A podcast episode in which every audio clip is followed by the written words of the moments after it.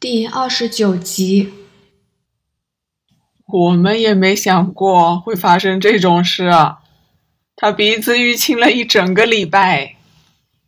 关正多笑道：“不过这样正好，影片的真实性更不会让人怀疑。”师傅，你们不怕演这场戏太冒险吗？万一有路人看到怎么办？小明，你弄错因果了。就是因为没有目击者，我们才决定继续计划的。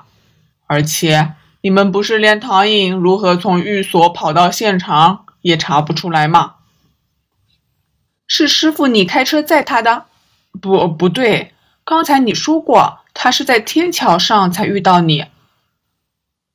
我是坐出租车在弥敦道下车，再步行至现场的。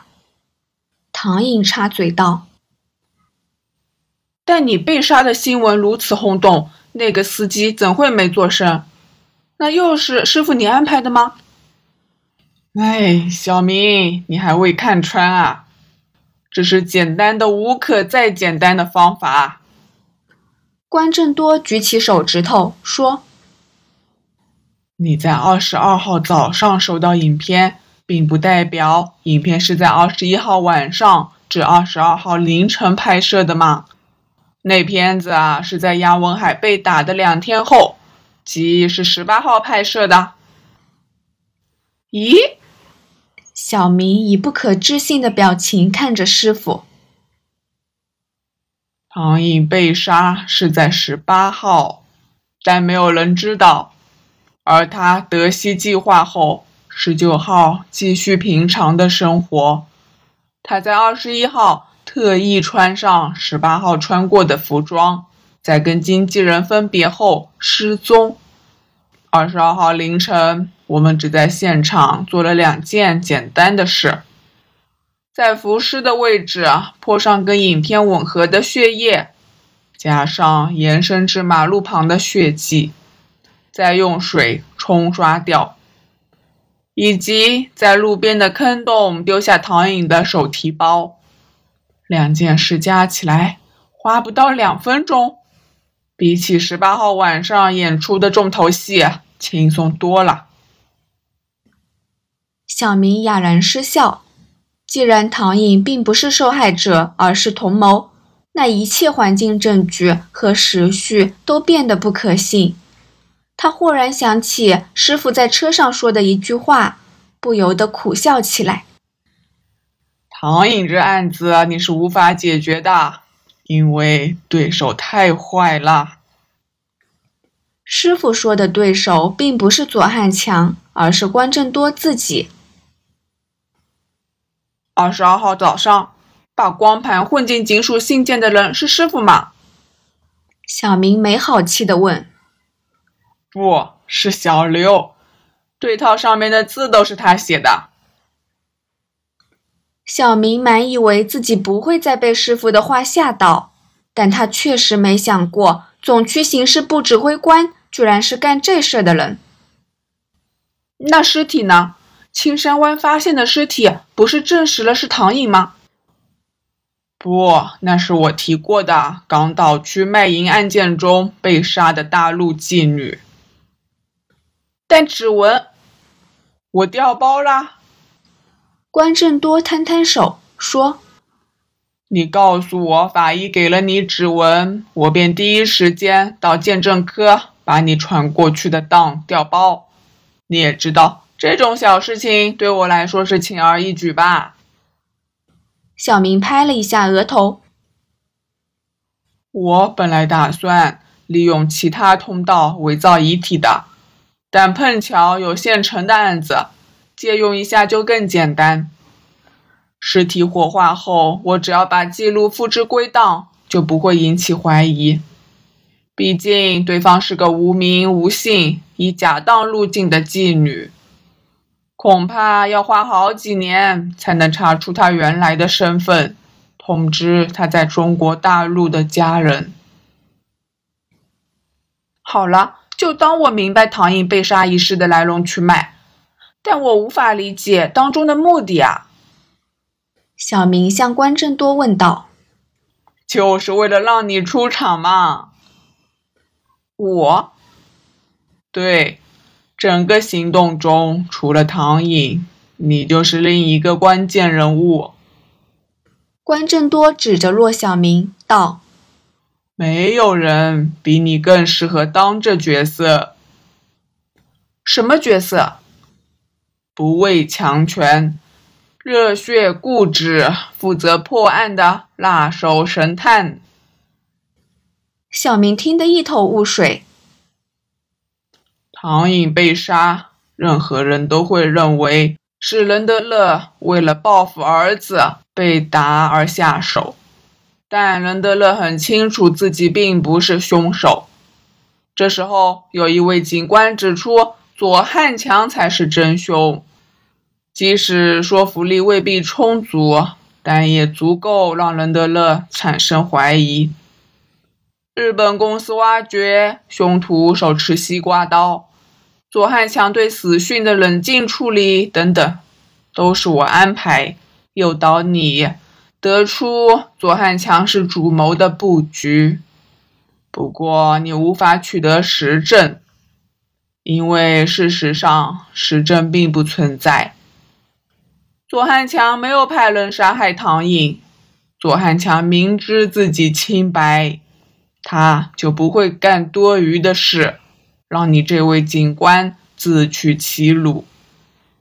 但我就是要利用这一点，令伦德勒深信左汉强为了吞并新中和，连一个隶属自己、人畜无害的少女都不放过。你今天对左汉强的指责，只要传到乐爷耳中，他就会深深质疑自己对道义的执着是否正确。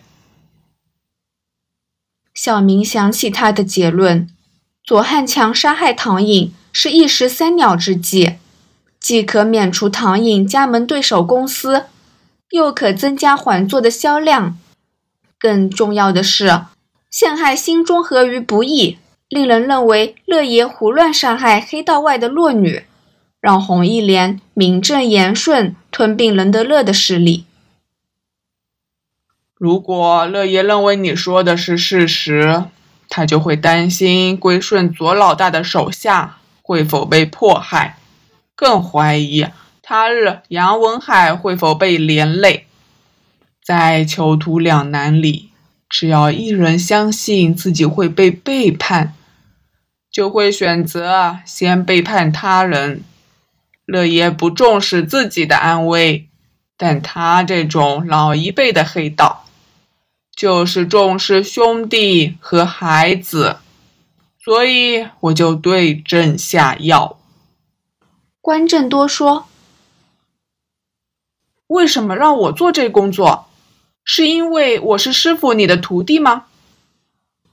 小明沉默了好一会儿后问道：“不，因为你同时具备两个特质：敢作敢为和优秀的推理能力。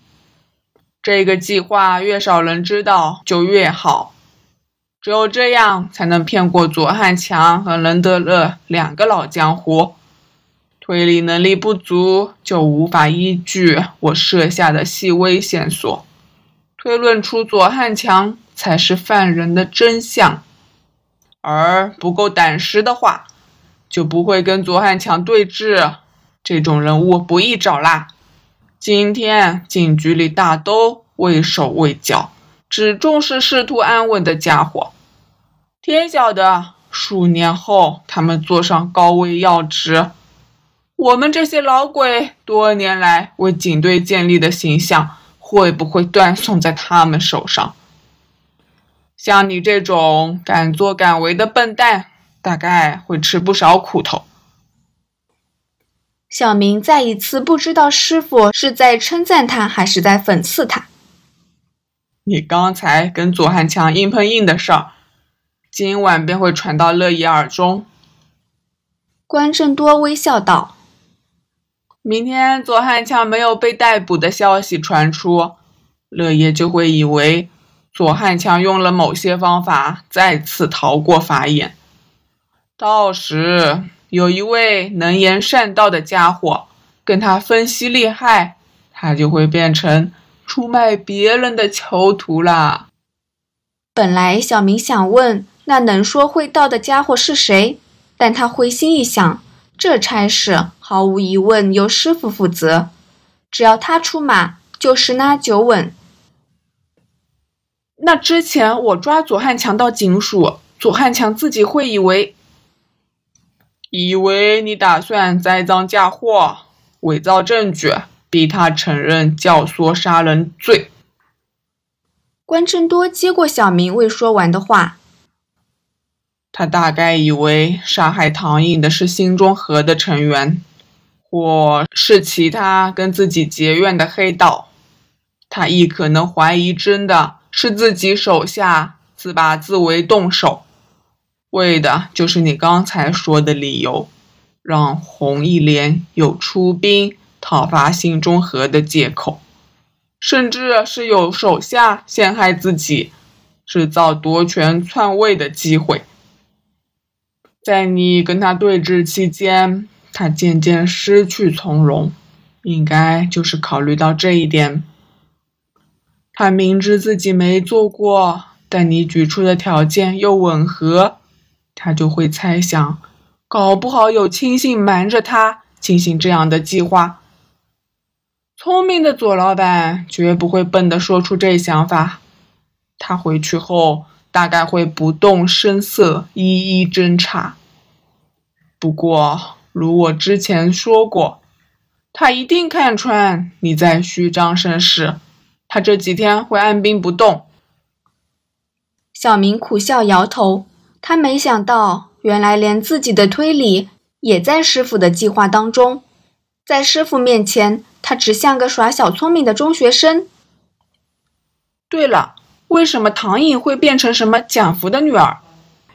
小明想到这一点，问道：“其实，唐颖被伏击后，他有两个选择。”关正多说：“一是让人以为他失踪、负伤，被凶徒掳走；在左汉强因为贩毒、串谋杀害县民等等被判罪后，奇迹般获救。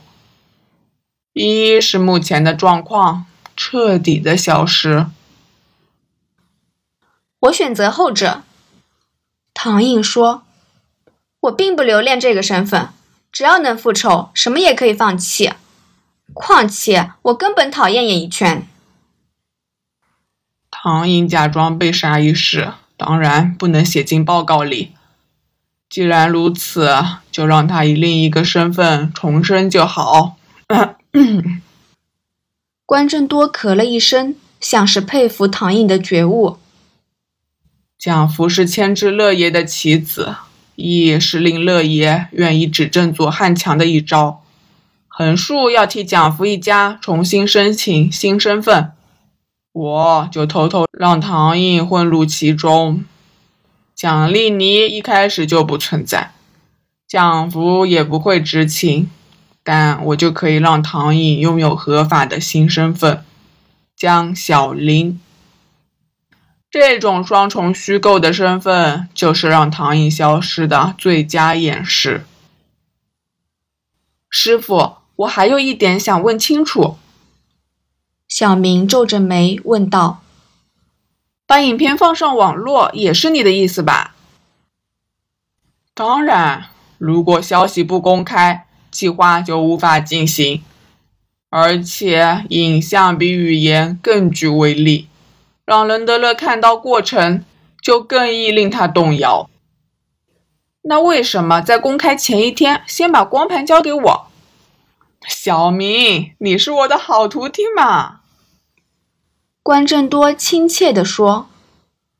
骆小明这一刻才察觉师傅的心意，他大可以直接公开影片，重案组就要同时处理媒体的追问、调查和搜证。小明提早收到影片，就为重案组争了一天的时间，可以理清调查过程，不至于手忙脚乱。哎，师傅，我认输了，我完全被你玩弄于股掌之中。小明叹一口气，再笑道：“对了，你哪儿找来黑客？令影片经过瑞士和墨西哥贴上讨论区。”关正多微微转身，朝身后的门房努了努下巴。